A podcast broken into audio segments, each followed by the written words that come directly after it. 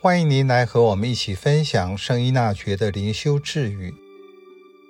三月二十九日，过于惧怕他人的人，绝不会为天主做大事。惧怕是人多样情绪中的一种，通常产生害怕的原因有很多，也有不同的程度。惧怕是比较深的层次，因为某人或某件事在内心深处留下阴影，后来会在类似的情况下浮出来。惧怕是创伤经验。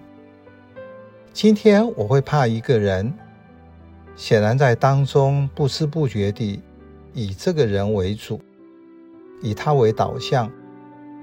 我把注意力放在此人身上。以磁场的比喻来说，就是人天生对于自己所处的环境，本能的会有反应，如同创世纪乐园中的两人，他们不是听见了上主天主散步的声音，就躲藏在乐园的树林中吗？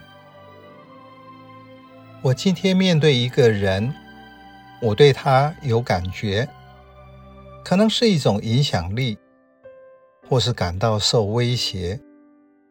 我的身体及心灵都会有感，无法欺骗我自己。所以在灵修上说，我不能逃避这个事实，我要用时间去反省、觉察。并照顾这种状态，因为我内心有需要，我要转而去祈祷，跟天主一起面对浮现的情绪。这个时候，我的天主的图像就很重要。我和天主的关系是怎样，我就会用什么方式去回应。因此，我和熟悉的天主一起面对困境，就不会惧怕他人。为天主做大事，用耶稣的话，就是做天父要我做的事。现实许多的状况却是，人因为受到各种创伤、罪，就会在地上的国。寻找解决个人的问题，活着庸俗的信仰，借由做各种服务，当作是为天主做事，却不是以天主为导向，做他要成就的大事。